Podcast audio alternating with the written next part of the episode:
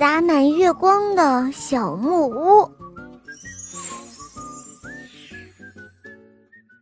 在茂密的森林里，有一棵老榕树，在老榕树的树下，有一座被花和树围绕的小木屋。上了年纪的熊奶奶就住在那儿。熊奶奶的孩子们都住在城里，偶尔呢。才会回来看望熊奶奶。周一，熊奶奶会修剪花枝，给花儿们浇水。到了周二，熊奶奶会拄着拐杖，沿着弯弯的小路去散步。到了周三，熊奶奶会去小溪边坐一会儿，她的目光随着清澈的溪水流向了城里。到了周四呢？熊奶奶会挎着竹篮去森林里采蘑菇。到了周五，熊奶奶会做很多很多的小甜饼。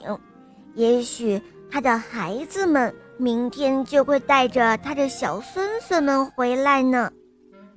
天黑了，星星们在夜空中闪烁着金色的光，柔柔的月光悄悄地洒照在熊奶奶的小木屋顶上。但是熊奶奶睡不着，她点亮温暖的烛光，坐在桌前想着，想着她那可爱的宝贝们都已经睡着了吗？熊奶奶慈祥的目光移向了一本厚厚的故事书，因为啊，孩子们还很小的时候，是多么喜欢围在她的身边听她讲故事呢。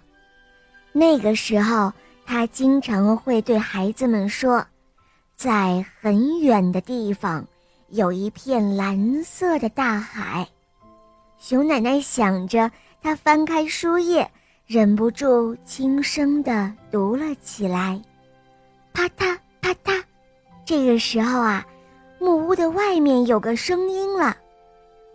哎，会是谁呢？熊奶奶放下故事书。轻声地问道，可是却没有声音回答。他想，一定是风在扣门环吧。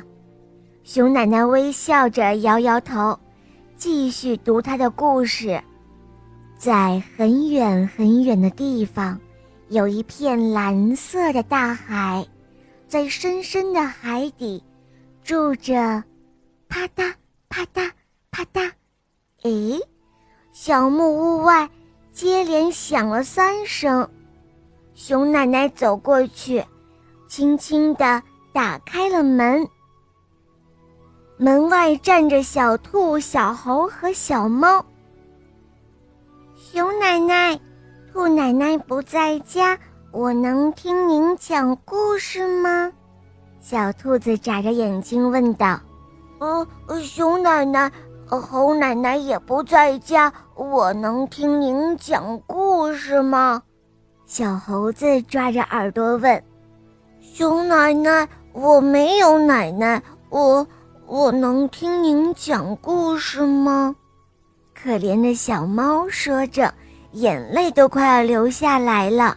哦，当然可以了，欢迎你们啊，我的小可爱们。熊奶奶说罢，拉起了孩子们的小手，将他们带到了屋子里。晚风轻轻地吹过，柔柔的月光洒在温暖的小木屋上。熊奶奶温柔的声音，多像春天里洒满阳光的小溪，轻轻地、轻轻地淌过这美好的夜晚。